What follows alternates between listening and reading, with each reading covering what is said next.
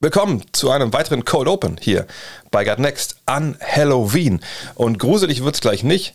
Also, naja, je nachdem, wie es bei euch da unten rum so aussieht, denn präsentiert wird der Podcast natürlich weiterhin von manscape.com. Und auch wenn das Halloween ist und das ein oder andere behaarte Monster draußen rumläuft und man irgendwie, hahaha, das witzig findet, naja, spätestens ab Montag ist es nicht mehr ganz so witzig, ne, wenn das behaarte Monster immer noch bei einem Bett liegt zum Beispiel. Von daher, ich kann nur empfehlen, ähm, schlag mal zu jetzt beim manscape.com. Sagt vielleicht nicht direkt, vielleicht wartet er bis Black Friday oder Cyber Monday oder so, aber habt schon mal auf dem Schirm, dass die Jungs und Mädels da natürlich eine Produktlinie an den Start gebracht haben, die euch hilft, wenn es wirklich gruselig aussieht zwischen den Beinen oder auf dem Rücken oder auf der Brust. Auf der Brust, ja, eher nicht. Da, da klebt man sich ja eher zu Halloween-Sachen drauf, damit es besser aussieht.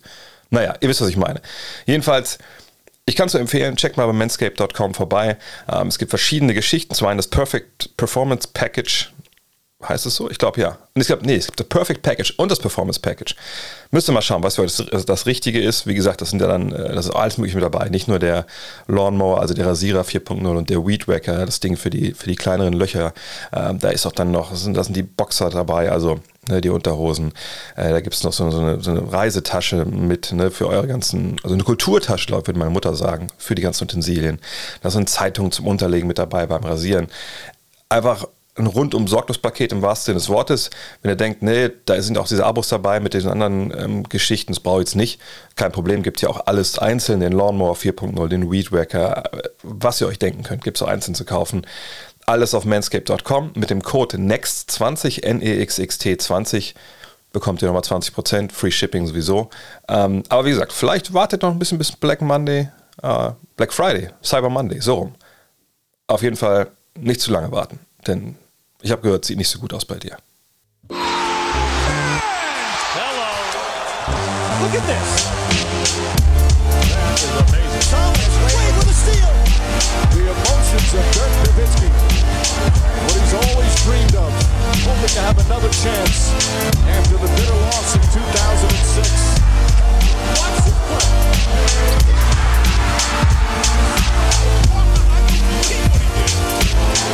That is amazing. Hallo, willkommen zu Gutnext, dem deutschen Basketball-Podcast im Internet. Mein Name ist André Vogt und ich grüße euch zu einer neuen Folge unseres kleinen, aber feinen Basketball-Hörspiels. Heute mit dem Fragen-Podcast am Sonntag am Halloween. Und als ob das noch nicht gruselig genug ist, gibt es nach der Tatsache, dass es heute Halloween ist und der Tatsache, dass eben schon eine Werbung kam, noch eine Werbung heute, aber die, die, die, die, die spreche ich wirklich sehr, sehr, sehr, sehr, sehr, sehr gerne ein. Warum? Es geht um Unknown Basics. Ich weiß nicht, ob dem einen oder anderen das was sagt. Wenn ihr aus Chemnitz kommt, dann mit Sicherheit, denn ähm, Unknown Basics ist eine, ähm, ja, eine Firma, ein, eine Marke, würde ich sagen, die man dort auf jeden Fall kennt. Warum? Dahinter steckt, das kann ich glaube ich sagen, der, André. Ähm, das ist ähm, ein geschätzter Hörer, mit dem ich auch schon persönlich Kontakt hatte, ähm, abseits der, der virtuellen Welt. Und der sich zum Ziel gesetzt hat mit seinen Kollegen, hey, wir wollen äh, eine, eine, Clothing Line, also wir wollen eine, eine Kollektion oder überhaupt eine, eine, Kleidungsmarke an den Start bringen, die das einfach alles richtig macht. Ne? Also die fair und unabhängig produziert. Ne? Das, der Carbon Footprint oder so die Belastung des, ähm, der Umwelt soll so absolut gering gehalten werden, wie es irgendwie geht. Also ähm, alle werden gut bezahlt, die da mitarbeiten. Es gibt keine Kinderarbeit, keine Sklavenarbeit, es sind keine Big Player involviert. Ne? Es gibt auch keinen Sale, kleine Stückzahlen, hohe Qualität. Ne? Das Ganze wird in Europa ähm, im Endeffekt produziert. Ne? Es gibt keine langen Lieferketten etc. Ähm, selbst so beim äh, Zurückschicken und so wird immer darauf geachtet, hey, wie können wir das machen, so dass wir halt wirklich ne, die Umwelt nicht belasten. Das finde ich eh schon mal in heutigen Zeiten ähm, total wichtig.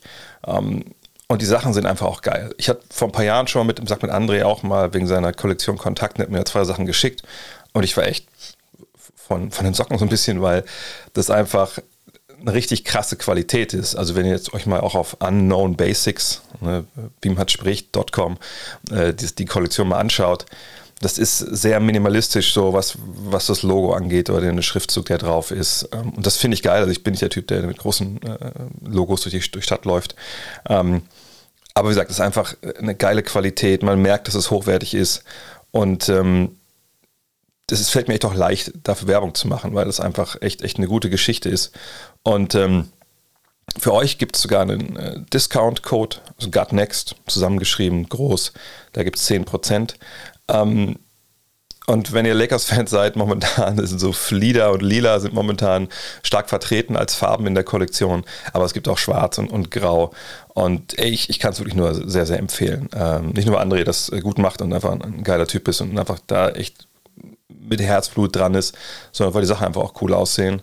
Und ähm, von daher unknownbasics.com, gutnext der Code 10%. Würde mich freuen, wenn ihr euch dafür entscheidet.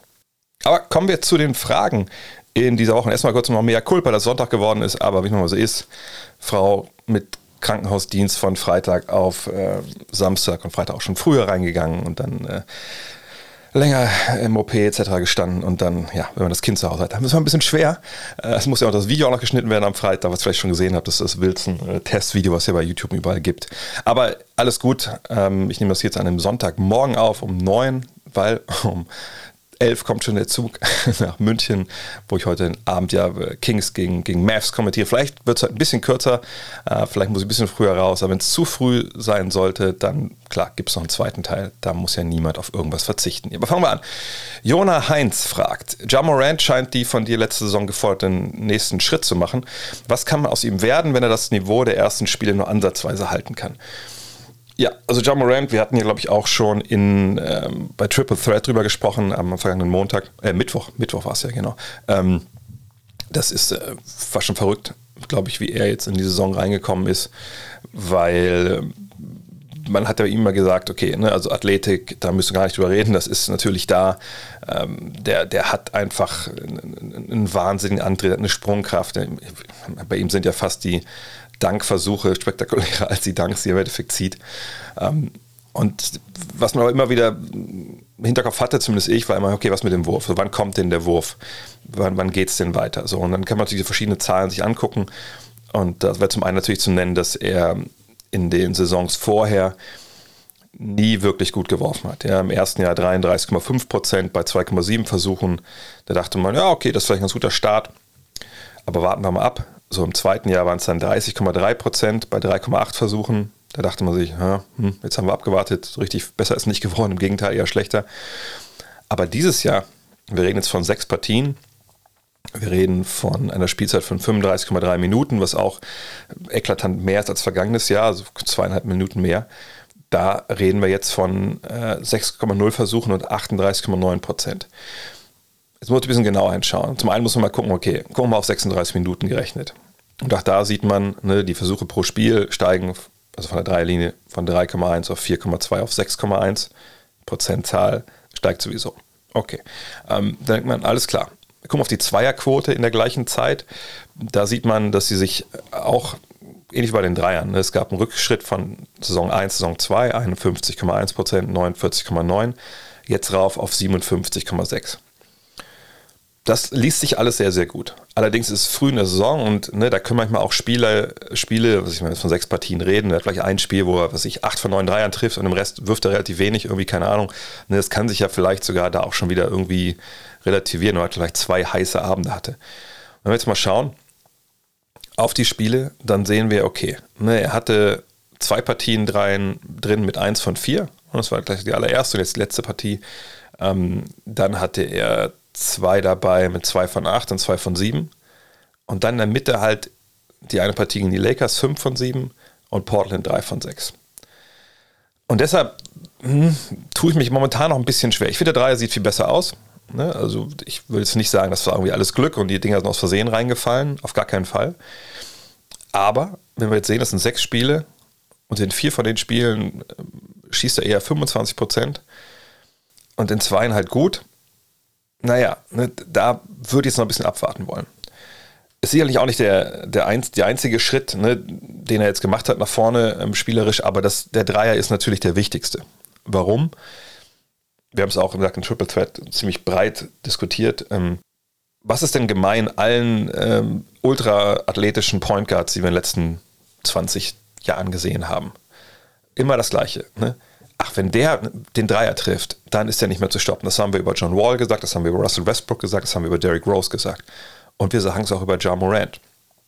Bisher hat er das äh, nicht gut gemacht, jetzt macht er es gut. Und wir sehen, ne, dass er dieses Jahr halt jetzt nicht nur allein deswegen, aber ne, dass er dieses Jahr ne, springt von 19,1 Punkten auf 28,7. Sechs Partien. Ne, immer im Hinterkopf behalten, aber wir sehen ihm dann klaren Sprung. Wir sehen, was möglich wäre, wenn er diesen Dreier trifft, denn dann musst du den Closeout äh, anders spielen, du musst auch anders dranbleiben an ihm. Aber es ist sehr, sehr früh und wir müssen abwarten. Wenn er diesen Dreier so trifft, 38, 39 Prozent, dann wird es schwer für den Rest der Liga, zumindest ihn zu halten. Aber wie gesagt, da müssen wir vielleicht nochmal zwei, drei Monate warten, um das abschließend zu beurteilen. André Butscheike fragt, Overreaction Alert. Hat Tom Thibodeau bei den Knicks eine Kultur etabliert, die in den nächsten zwei, drei Jahren in, äh, die die Knicks in den nächsten zwei, drei Jahren in der Spitze der Eastern Conference etablieren kann? Ja, also natürlich hat er eine Kultur etabliert. Das war ja der Grund, warum man Leon Rose und ihn geholt hat, World Wide West noch äh, mit ins Management. Dass man halt sagen wollte, okay, der Besitzer hat sich vielleicht nicht geändert hier in New York, das ist weiterhin James Dolan, auch wenn man von ihm nichts hört, was gut ist. Aber ne, wir haben halt einen, einen, Coach, der sich kein X für ein U vormachen lässt. Wir haben hier einen Coach, der vorangeht und ähm, eben sein Ding durchzieht. Und, und, man weiß ja auch, wenn man in den letzten 25 Jahren der NBA unterwegs war, wenn der Mann seinen Willen bekommt, dann passieren in dem Sinne gute Dinge, dass man in die Playoffs kommt. Und das ist ja in New York, das glaube ich, da kann man, da tritt man dann niemandem zu nahe, schon eine Geschichte, die nicht so oft passiert ist in den letzten 20 Jahren. Er ist jemand, der halt ne, von Spiel 1 bis 82 denkt, ey, wenn wir heute nicht gewinnen, dann geht morgen die Welt unter. So, das ist sicherlich nicht bei allen äh, Franchises so, nicht bei allen äh, Trainern so, nicht bei allen Managern so, nicht bei allen Spielern so.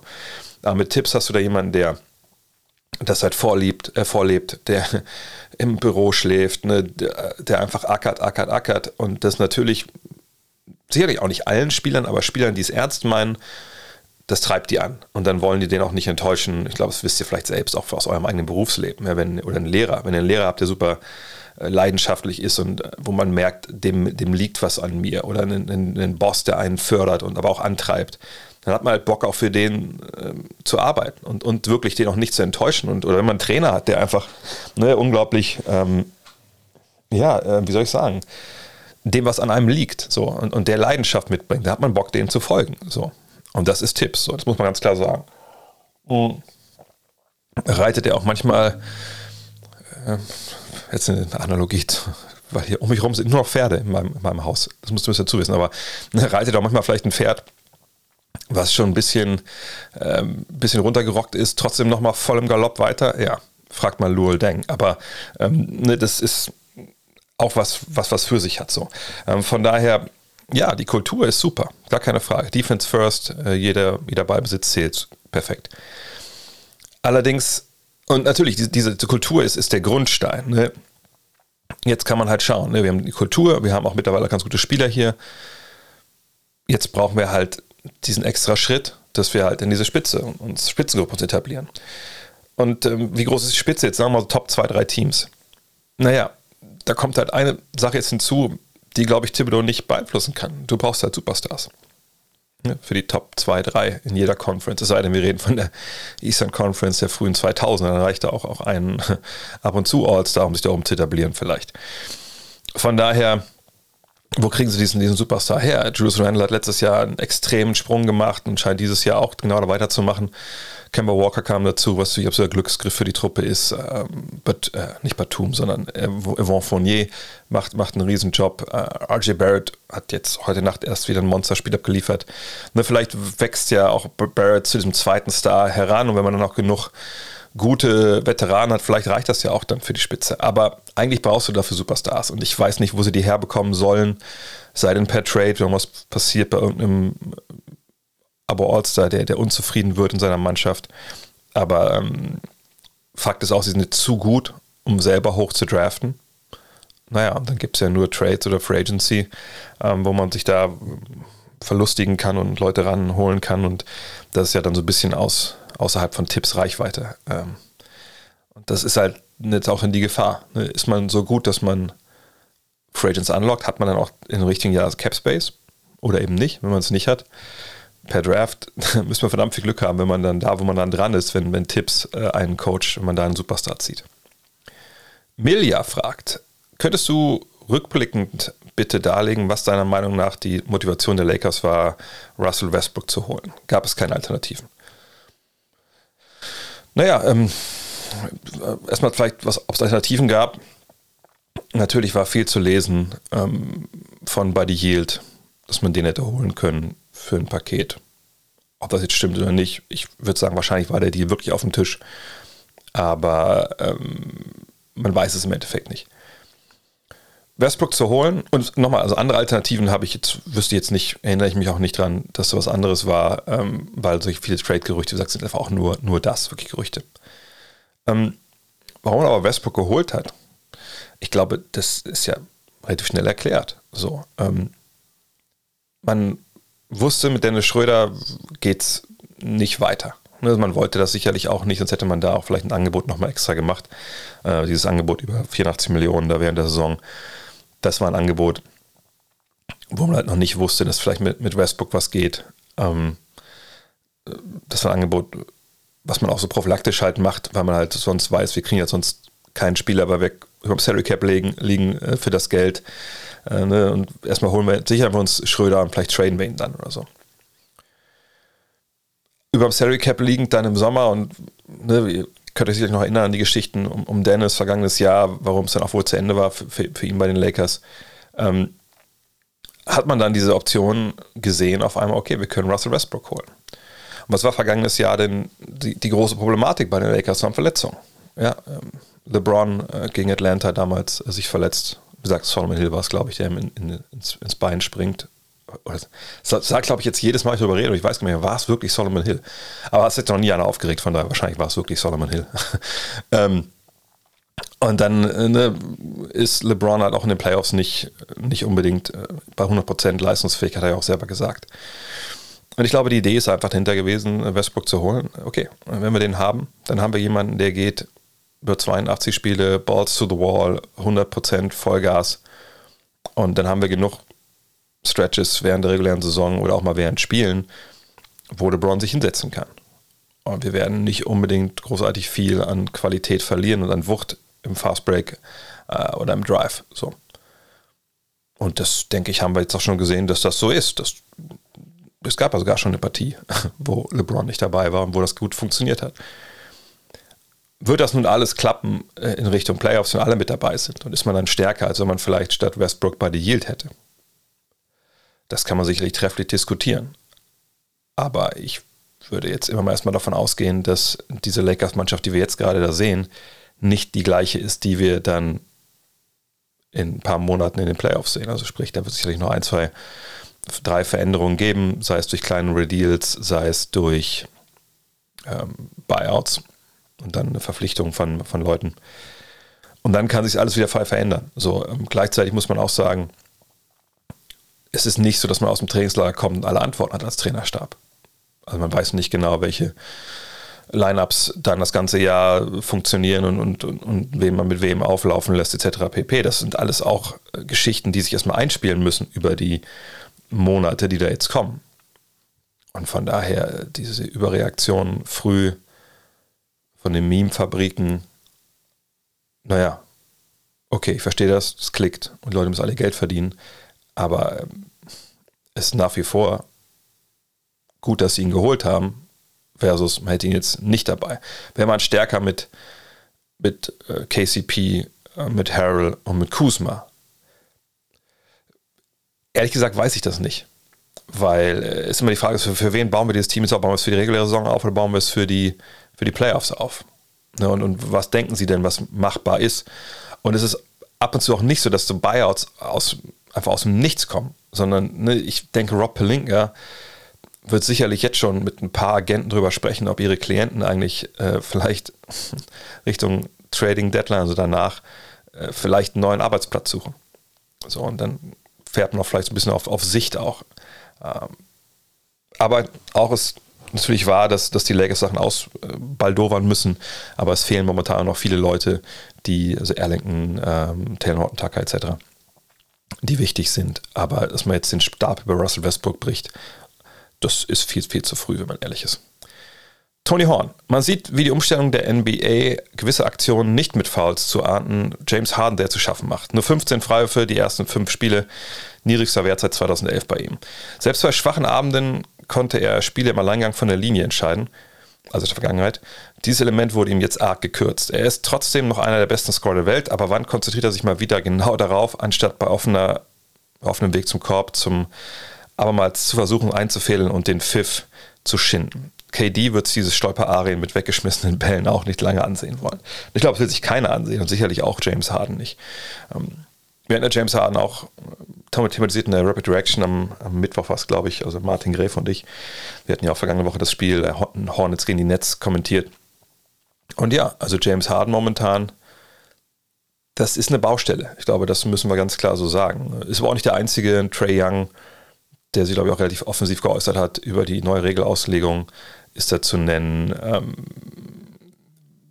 ich glaube, es geht eigentlich fast um, um alle Guards. Ich meine, alle Guards, die ähm, so als wirklich Volume-Scorer daherkommen, zuletzt mussten da, müssen sich damit erstmal arrangieren. Steph Curry, wenn euch erinnert, die Szene, die wir da früh in der, was war es, in der Preseason gesehen haben, ähm, wo auch selbst Steve Kerr nicht wusste, der mittlerweile ein totaler Befürworter dieser Regelauslegung ist.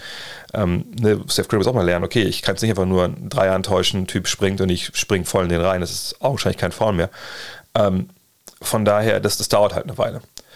Und das ist dann vielleicht bei denen, die überbordend viel sich auf solche Sachen verlassen haben, ein bisschen länger dauert, das ist ja eigentlich auch vollkommen nachvollziehbar und vollkommen klar. Und das sehen wir jetzt auch. Aber ich gebe vollkommen recht dem, dem Toni hier. Also ähm, Harden man, man würde schon erwarten, dass er vielleicht ein bisschen früher jetzt mal auf den Schluss, auf den Trichter kommt, naja, ich muss da vielleicht mal was machen, ich muss da mal was ändern. Ähm, denn bisher hat er das für meine Begriffe nicht so wirklich versucht. Na gut, ich meine, er hat jetzt das eine Spiel gehabt, wo es, wo es besser lief. Ähm, vielleicht kommt da jetzt auch ne, jetzt so, so, ein Sprung, keine Ahnung. Aber auf jeden Fall ähm, ist es, glaube ich, auch schwer, das, das rauszukriegen aus, aus einem selber.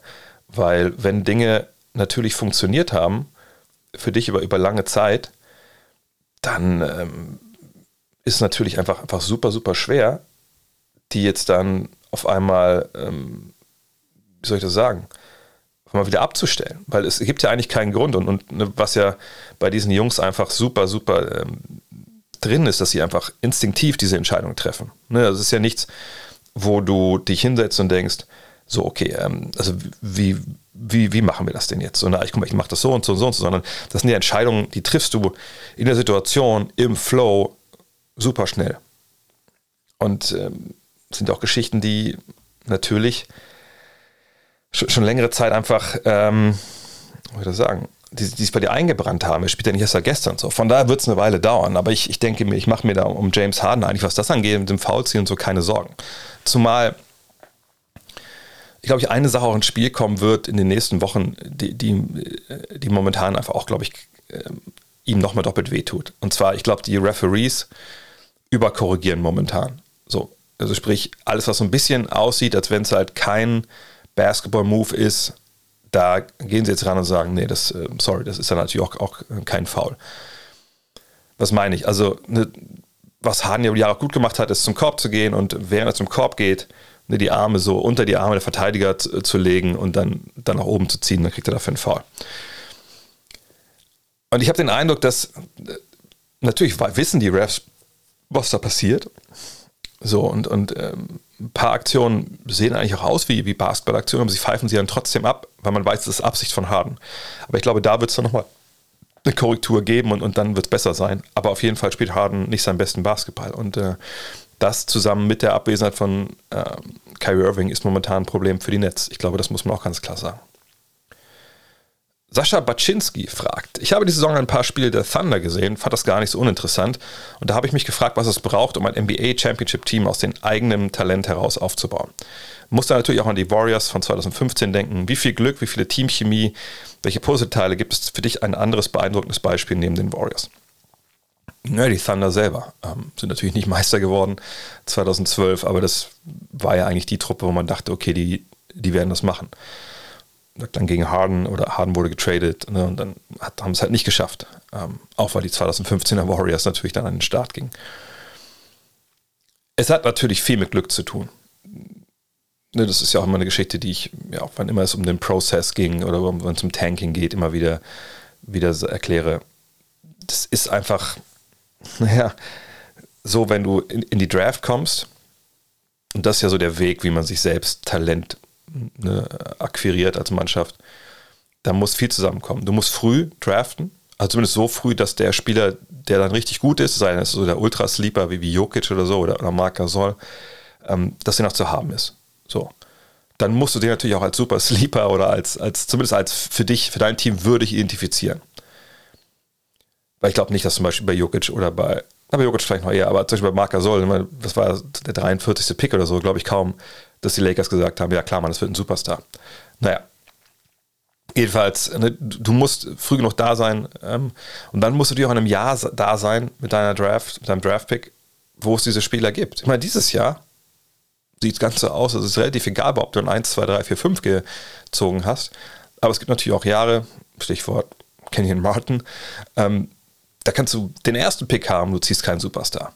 Ne, frag mal die Orlando Magic ne, über die Jahre jetzt nach Dwight Howard da kam ja der, der Rebuild nie wirklich in, äh, in Schwung. Ne, sicherlich war das auch, ne, dann stellen wir, man den falschen Spieler genommen, aber ne, das kommt auch halt beides zusammen. Du kannst halt zu spät ziehen oder du kannst früh ziehen in einem Jahr, wo es nicht so geil ist. So. Ähm, Teamchemie ist natürlich immer ein Thema. Du wirst nicht Meister äh, mit, mit, Leuten, die sich hassen so und die nicht zusammen Basketball spielen wollen.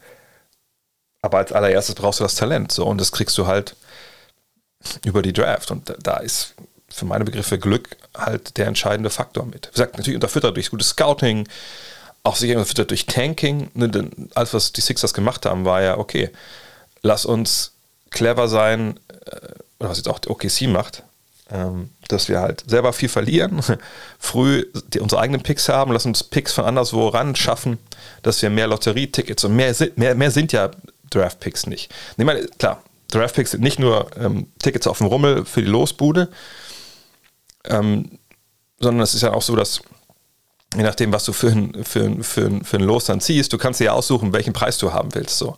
Ne, was ich, wenn dann, keine Ahnung, wenn da welche technischen Spielzeuge dabei sind, kann natürlich sein, dass du irgendwas nimmst, das total sackt, weil du es nicht auspacken kannst vorher. Aber ähm, es ist im Endeffekt Glück. Glück, Glück, Glück, Glück, Glück, unterfüttert mit gutem Scouting und äh, ja, einem guten Verständnis vom Spiel. Aber du kannst beste Scouting der Welt haben, wenn du halt Spurs. Ne? Wollen wir, glaube ich, alle uns, uns äh, die Hand geben und sagen, ja, Mann, Kumbaya, die haben es drauf, wenn es äh, darum geht, Spieler spät zu draften, wie ähm, Parker, glaube ich, an 29 und wann kam Ginobili irgendwann in den 30ern.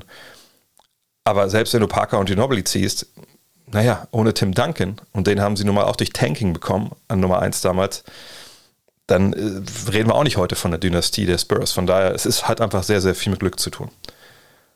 Thomas Scholz fragt, wie erklärst du dir, dass einige Spieler wie etwa Harden, Luca oder ehemals Jokic, den gefühlt nur noch ein Meisterschaftstitel zur absoluten Krönung fehlt, nach wie vor teilweise übergewichtig und unaustrainiert aus der Offseason kommen, kann dies nicht auch negative Auswirkungen auf ihre Teamkollegen haben? Mhm. Naja, gut, wie erkläre ich mir das? ist oft, glaube ich, auch das Verständnis, was vielleicht fehlt. Ähm, oft auch ein gewisses ähm, eigenes Denken nach dem Motto, wir sind wir bei Luca. Keine Ahnung, was er wirklich über diese Geschichte denkt.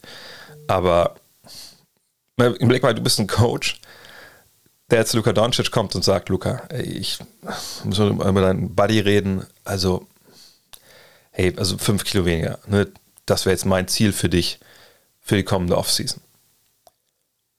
Und dann geht Luca Doncic hin und sagt, Coach, Coach, komm her, ich muss dir was zeigen. Pass mal auf, wir gehen mal hier ins Internet. Ähm, guck mal hier, hier gibt es eine Seite, die nennt sich bkref.com, da kann man auf Dallas Mavericks klicken von äh, 2020, 21. Guck mal, wir gehen da mal rein. Und da sehen wir bei, ach guck mal, hier, ist, hier bin ich, Luka Doncic, 28 Punkte, 8 Rebounds, 9 Assists, 1 Steal, Zweierbereich 56,7%, Dreierbereich 35%. Ich gebe dir recht, im Dreierbereich sollte ich vielleicht ein bisschen besser werden, aber ich sage dir mal eins, solange ich solche Zahlen auflege, würde ich sagen, du hältst auch mal die Fresse und erzählst mir nicht, dass ich 5 Kilo zu dick bin.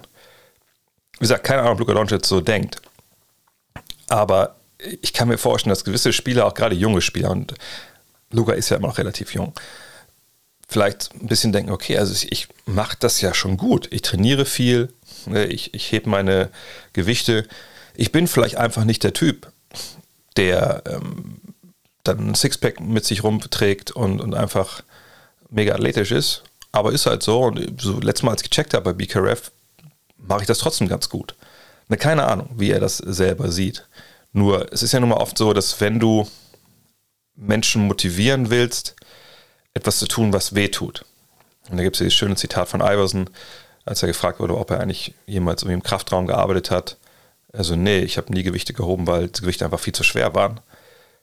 Naja, dann auch bei ihm, glaube ich, fehlt so ein bisschen die Überzeugung, warum muss ich das denn machen? Es läuft doch auch so.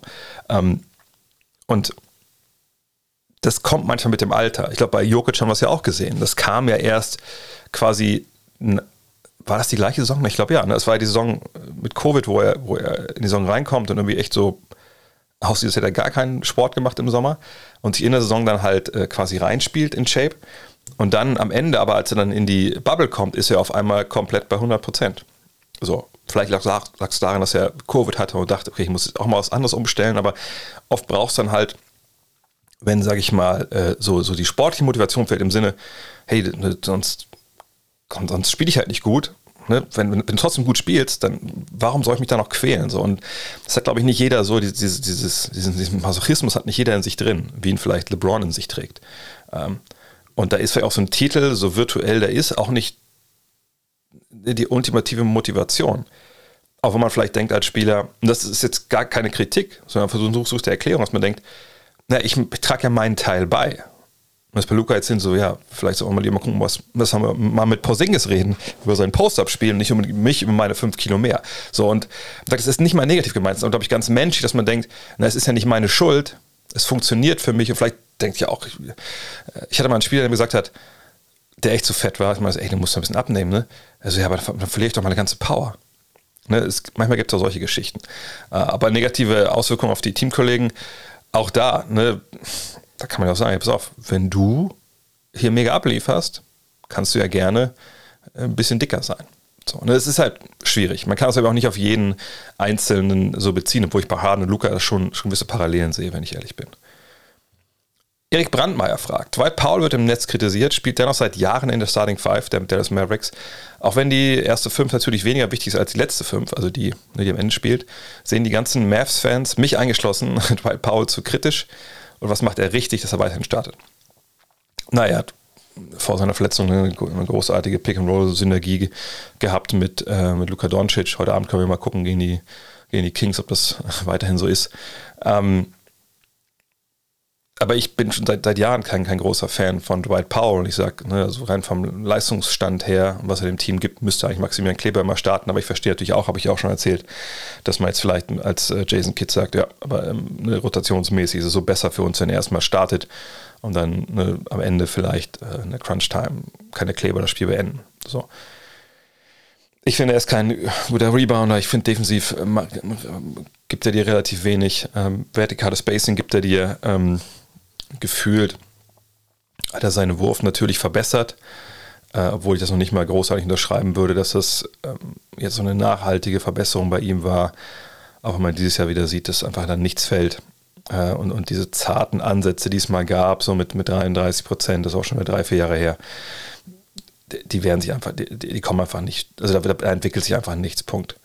Und das Offensivrating, was er die letzten Jahre angeboten hat, das ja exorbitant gut war, ne, weit in 130ern an der Seite von Doncic, das ist dieses Jahr auch nochmal anders.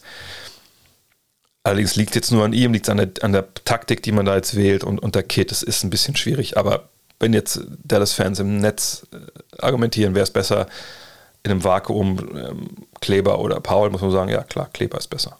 Da müssen wir nicht drüber reden. Kai Fischer. Wären die Dallas Mavericks sollte sich Luca verletzen, ein Kandidat für das schlechteste Team der Liga. Es gibt ja praktisch keinen anderen Ballhändler, einen Coach, wo man nicht weiß, wo er steht. Und dazu in meinen Augen einen generell schwachen Kader.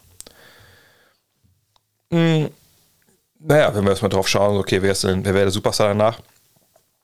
Wir haben bei Christoph Porzingis, ähm, der dieses Jahr bisher, ah nee, Quatsch, ist, äh, was, was bringt er dieses Jahr? Ich überlege gerade, ob ich die Zahlen vom letzten Jahr im Kopf habe oder, ich schlag's mal kurz nach.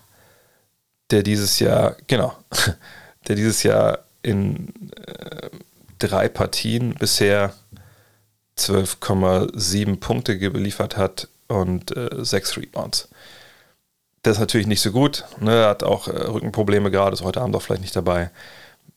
Aber das ist ja Christaps. Mit Christaps ist irgendwie immer was. Trifft seinen Dreier momentan nicht, etc. Aber nehmen wir mal die Zahlen, die ich eben auch im Kopf hatte vom vergangenen Jahr. Ähm, das ist dann vielleicht eine, eine, genauere Repräsentation von dem, was er bringen kann. Sagen wir mal 20 und 9 gibt er dir äh, mit einer ganz guten Dreierquote. Naja, und dann hast du vielleicht noch, wer ist der nächstbeste Spieler? Wahrscheinlich Tim Hardaway Jr., ähm, der dieses Jahr auch ja, seinen Dreier zumindest trifft, sagen wir mal, okay, mit 13 Punkten. Und dann hast du Jalen Brunson, ja, je nachdem, wo du jetzt Maxi Kleber, Dorian Finney-Smith und so siehst. Ja, das ist schon, meist ein Veteranenteam, man könnte schon sich vorstellen, dass die dann halbwegs organisierten Basketball spielen und dann vielleicht noch vor äh, Oklahoma City landen würden. Aber das wäre schon, äh, sagen wir so, das wäre das Team mit der geringsten Perspektive. Ne, weil Teams wie Oklahoma City haben natürlich eine gewisse Perspektive.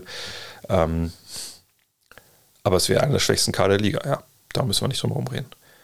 Aber das heißt nicht, dass es insgesamt ein schlechtes zusammenstellendes Team ist, sondern es ist schon, in vieler Hinsicht haben die schon einen, einen Plan und, und, die Rollenspieler passen gut zu dem, was sie davor haben.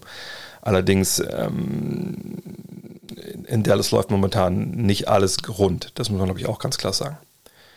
Tom Walik fragt, Scotty Barnes ist bisher der schwierigste Rookie und Banton wirkt, als wäre er ein Lottery-Pick.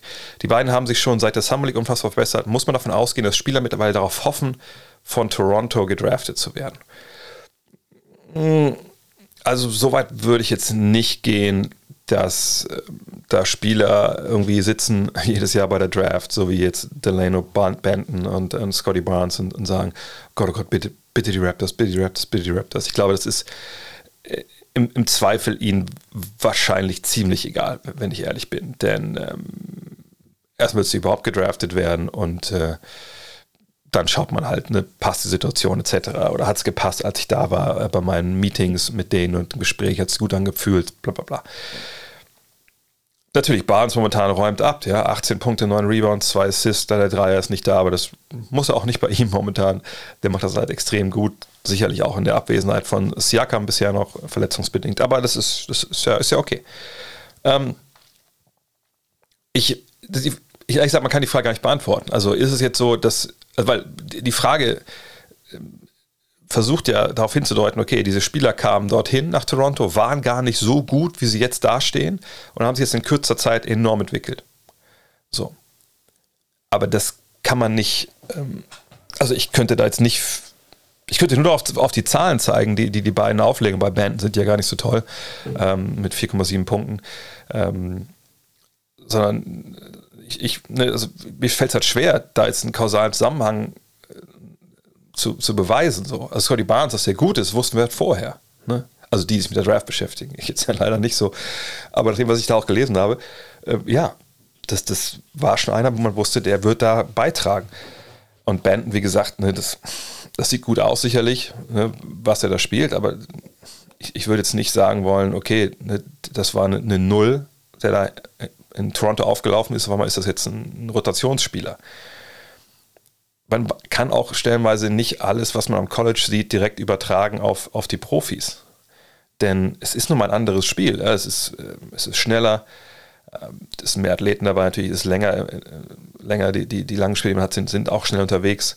Ähm, von daher wird das Spiel nicht auch schwerer aber es kann für gewisse Spieltypen einfach auch leichter werden, wenn du mehr Platz hast, ne, wenn es keine Zone gibt, etc. Also von daher, nee, da würde ich jetzt nicht, das würde ich unterschreiben wollen. Machen die einen guten Job sicherlich in Toronto, letzten Jahre, auch wenn man Siakam sieht oder Van Vliet und so, natürlich. Ne, das in Spielentwicklung mäßig ist das äh, wirklich ein guter, guter Laden. Aber jetzt auf die beiden Jungs zu zeigen, die jetzt gerade mal ein paar Wochen da sind, das finde ich dann ein bisschen überbewertet. Und wie gesagt, ich denke, in der Regel geht es ab einem gewissen Punkt den Spielern eh nur darum, dass sie irgendwo landen, also für früh gedraftet werden und da auch Geld für bekommen. Und natürlich kommt irgendwann der Punkt, wo man denkt, okay, wo der Agent auch sagen kann, pass auf, dann hoffen wir mal, dass der oder der Team das werden, weil die machen einen besseren Job in der Ausbildung. Joe at Ball fragt mich, was ist dir im Vakuum wichtiger, die Dreierquote oder das Volumen? Siehe Joe Harris, der eine gute Quote hat, aber eher ein geringeres Volumen und reine Catch-and-Shoot-Dreier nimmt. Ich denke mal, die Frage bezieht sich ein bisschen ähm, darauf, wenn ich jetzt sagen würde, okay, der oder der ist der bessere Werfer, äh, worauf man dann, dann schauen sollte. Ähm, weil so wie die Frage gestellt ist, kann man die ehrlich gesagt nicht beantworten. Jemand wie Joe Harris, wo ich nicht sagen würde, dass der ein kleines Volumen schießt mit 8 Dreiern pro Spiel. Ähm, macht er natürlich in der Regel Catch and Shoot. Äh, bisher noch nicht auf hohem Niveau, ähm, aber das wird sicherlich noch kommen bei ihm, denke ich. Der ist unfassbar wichtig für seine Mannschaft. Ne, solche Schützen, ähm, egal ob es Catch and Shoot oder off the Dribble und die meisten Dreier sind mal, bis auf ganz wenige Ausnahmen bei ganz wenigen Superstars, eben off the Catch. Die sind unfassbar wichtig. Ähm, Ray Allen, Peter Stojakovic, Dirk, ne, das waren alles in der Regel natürlich ähm, Jungs, die Catch and Shoot auch die Dreier getroffen haben. Ähm, von daher, das Einzige, was ich sagen kann, ist, dass jemand wie Joe Harris natürlich im Vergleich für jemand wie Steph Curry weniger wertvoll ist, wenn es darum geht, dass man jetzt ein Bucket braucht, irgendwie in der Crunch-Time oder am Ende von einem Spiel, weil eben Steph Curry aus dem Dribbling auch werfen kann, was eben Joe Harris so jetzt nicht unbedingt äh, im Repertoire drin hat. Aber ist das im Endeffekt jetzt die Antwort auf die Frage? So, also im Zweifel ist mir immer erstmal die Quote wichtig. Dann guckt man aufs Volumen. Wenn ich sehe, okay, da hat einer schießt 0,8 Dreier pro Spiel und schießt 50 Prozent, dann würde ich sagen, ja, guter Mann, aber ist nicht so wichtig wie der, der 36 Prozent schießt, aber bei fünf Versuchen, wenn das die Frage beantwortet. Aber wenn wir Shooter insgesamt be bewerten wollen, ist Ray Allen ein besserer Dreierschütze als Steph Curry. Da würde man das auseinander deklinieren müssen. Ne? Off the dribble, catch and shoot. Ne? Können die im Dribbling ihre, ihre Würfe vorbereiten, anständig etc. pp. Äh, da würde man das weiter, weiter auffächern, aber würde man nicht unbedingt auf ähm, Quote und, und, und, und Frequenz gucken, weil da müsste man quasi schon, das müsste schon ungefähr gleich sein, um überhaupt zwei Spieler vergleichen zu können. Marcel Eckstein fragt, zu Ehren von Joachim Noah, der heute Nacht geehrt wurde, oder gestern Nacht geehrt wurde, bricht doch mal eine Lanze für, die, für all die Spielertypen, deren Wirken über die klassischen erfassbaren Statistiken hinausgingen, eben die Noahs, Draymond Greens, Stephen Adams, Anthony Masons, Tony Aarons oder Nick Collisons dieser Welt. Ich, ich weiß gar nicht, ob man für die wirklich eine Lanze brechen muss, ähm, weil das alles natürlich äh, hochgradig wichtige Spieler sind oder waren für ihre Mannschaften und das einfach Jungs sind, die, soll ich sagen, also ich glaube nicht, dass man denen großartig irgendwie, irgendwie helfen muss. Ähm, bei Noah, klar, bei Noah gibt es dann so, ich würde sagen, drei Phasen seiner Karriere, so die ersten beiden Jahre, wo sie auch in Chicago nicht wirklich wussten, was haben wir da eigentlich. Ähm, dann gab es seine Prime ähm, ne, von 2009 bis 2014 mit, wenn man die Jahre zusammennimmt, 11,5 Punkten, knapp 11 Rebounds, 3,4 Assists, 2,5 äh, Stocks, also Steals und Blocks zusammen. Da hat er einfach, ähm, soll ich das sagen, ähm, und selbst das kann man nochmal aufsplitten in die ersten drei Jahre und dann die letzten beiden Jahre, wo letztes Mal ja auf einmal äh, wirklich zum Playmaker wurde. Man kann sogar noch 2014, 15 wieder zunehmen, ähm, ne, wo er einfach immer über vier, vier fünf Assists gespielt hat. Ähm, ne, wo man auch ein Playmaker ist, an der Dreierlinie so aus Handoffs kommt, etc. Ähm, aber klar, solche Spielertypen sind halt super wichtig. Ne? Draymond Green, nochmal so eine Weiterentwicklung natürlich von Noah. Äh, klar, kleinerer Spieler, aber einer, der auch nochmal den Dreier genommen hat. Äh, ein Spieler, der so als Point Center nochmal mehr die Geschicke seines Spiels, äh, seines Teams da ähm, bestimmt hat.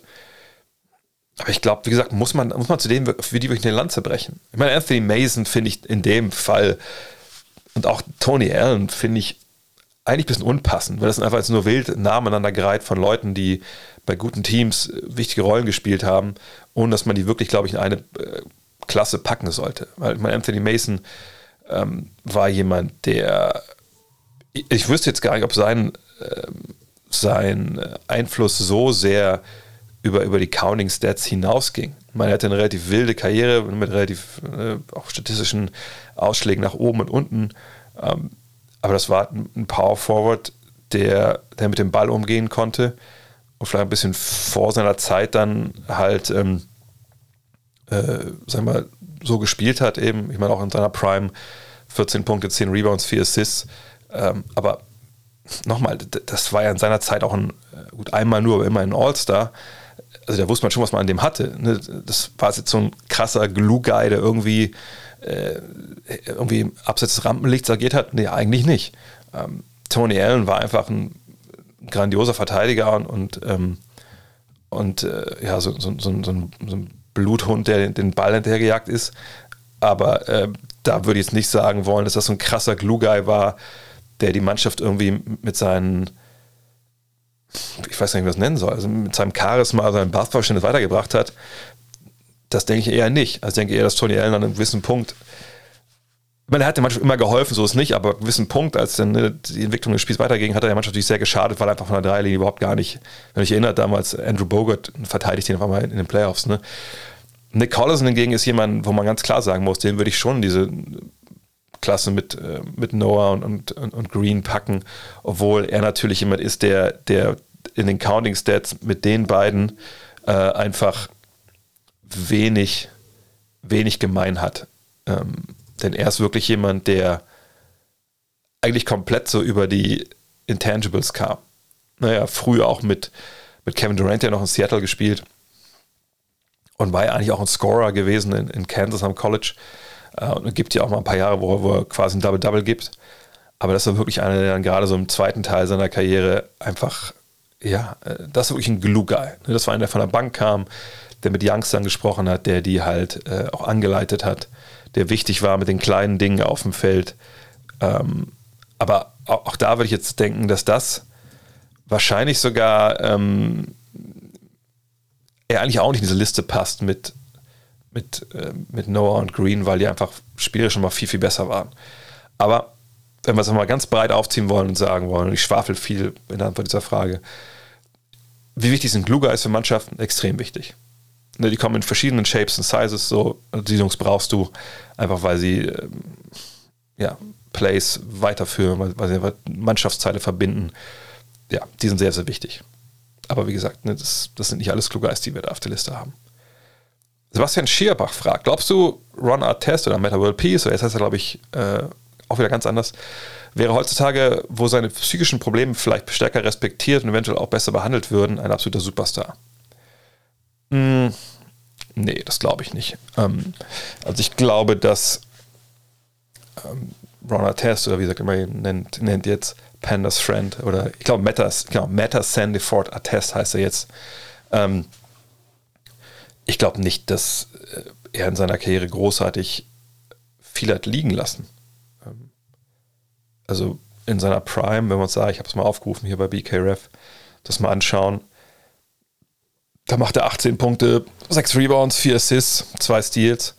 Ähm, wirft okay von der Dreierlinie, im Zweierbereich ist es nicht so gut. Ähm, ich glaube, das, das war er auch so.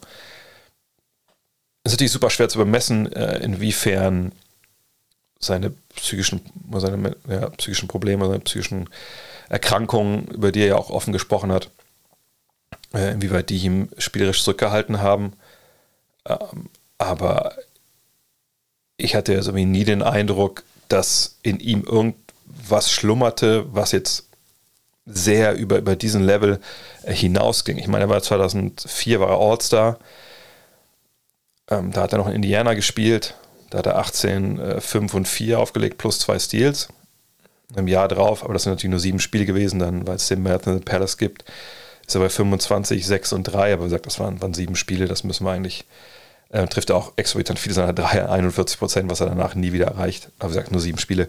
Also, nee, ein Superstar nicht. Ähm, die Frage ist auch, hätte das wirklich viel verändert, wenn er heute spielen würde, wo ne, über psychische Erkrankungen anders gesprochen wird und vielleicht offen damit umgegangen wird?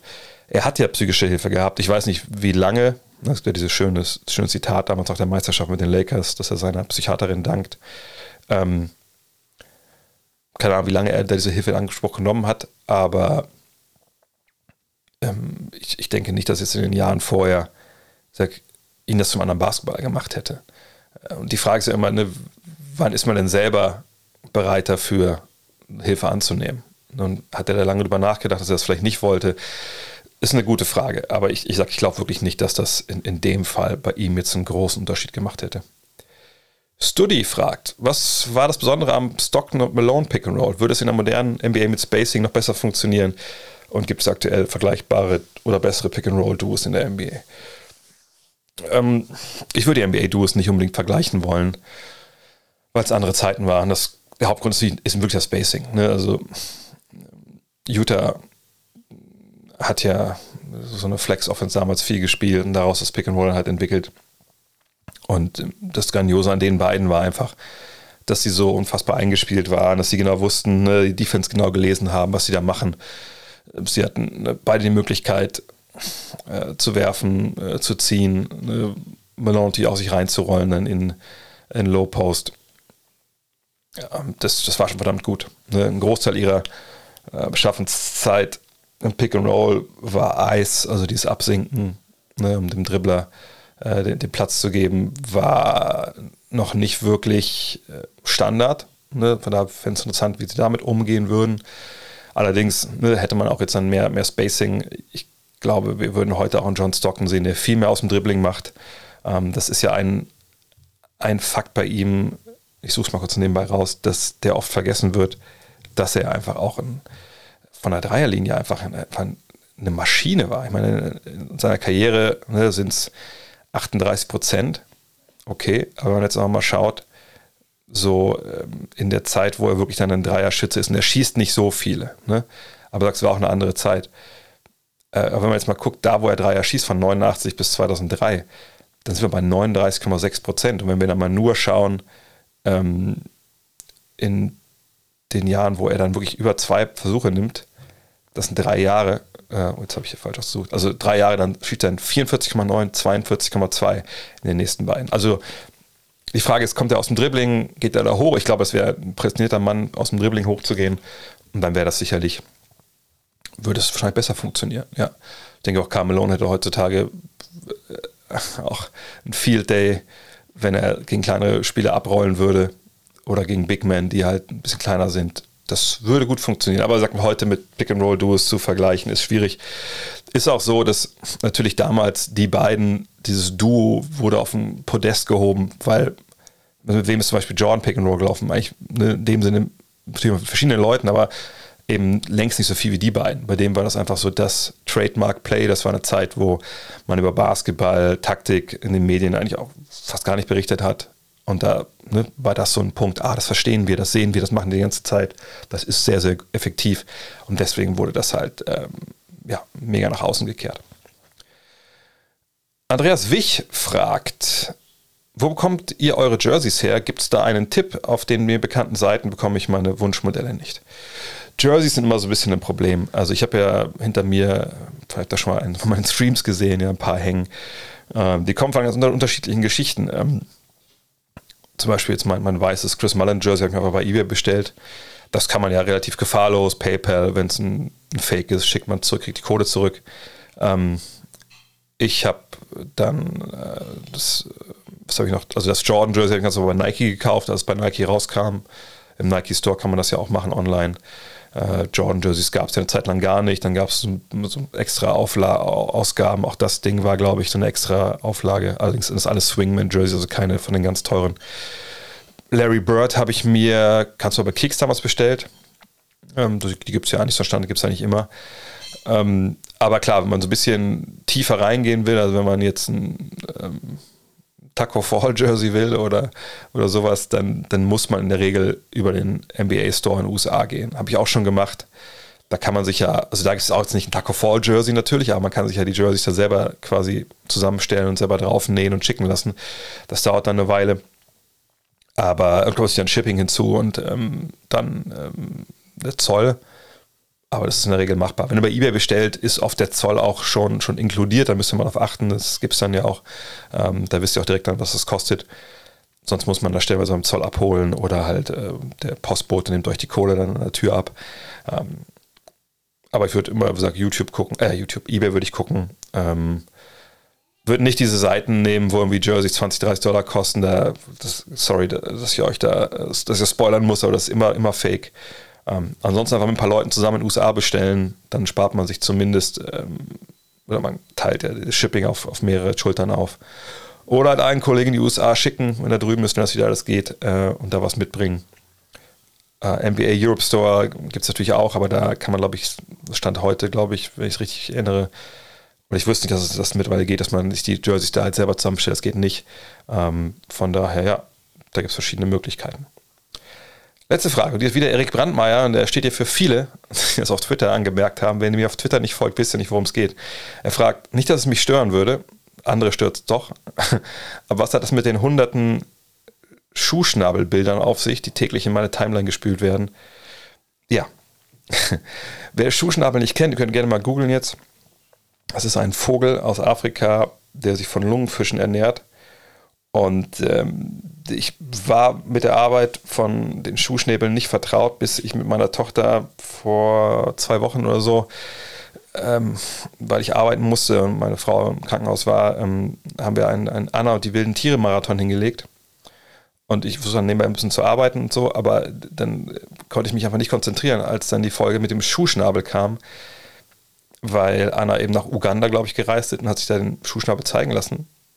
Und ich dachte halt, das kann ja nicht sein, das ist doch, ich dachte echt, das wäre so eine, keine Ahnung, April-April-Show, wo sie dann sagen, natürlich ist das, ist da ein Typ drin oder ist irgendwie, äh, ist irgendwie eine Muppet-Figur.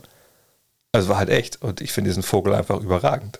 Und ähm, ich habe ja relativ bald Geburtstag. Ich habe meine, mir gewünscht, dass wir in den Vogelpark Walzerode fahren, weil ich einfach einen Schuhschnabel äh, in der Wildnis, also natürlich im Gehege, aber ich will Schuhschnabel in echt sehen, weil mich dieser Vogel so flasht. Und dieses Twitter-Account Schuhbilds, äh, Schuhbill Hours heißt es, glaube ich, at Schuhbill Hours, könnt ihr gerne alle folgen.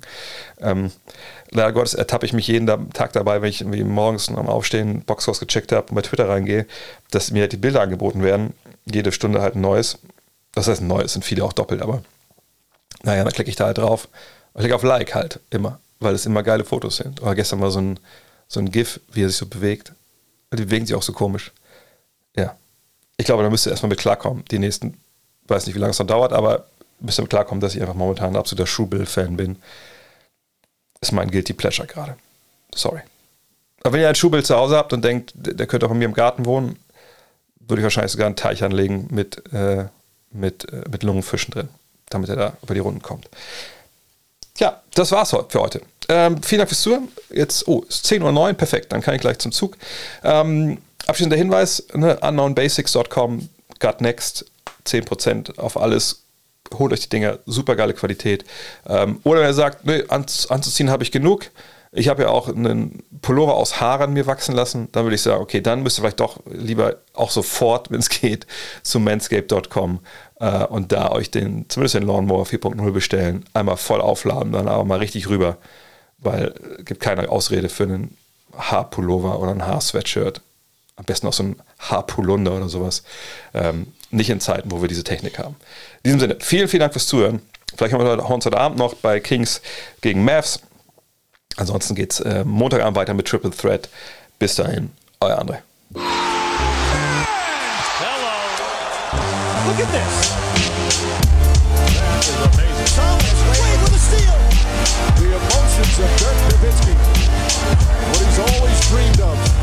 Hoping to have another chance after the bitter loss in 2006.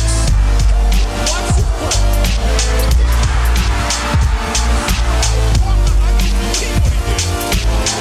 That is amazing.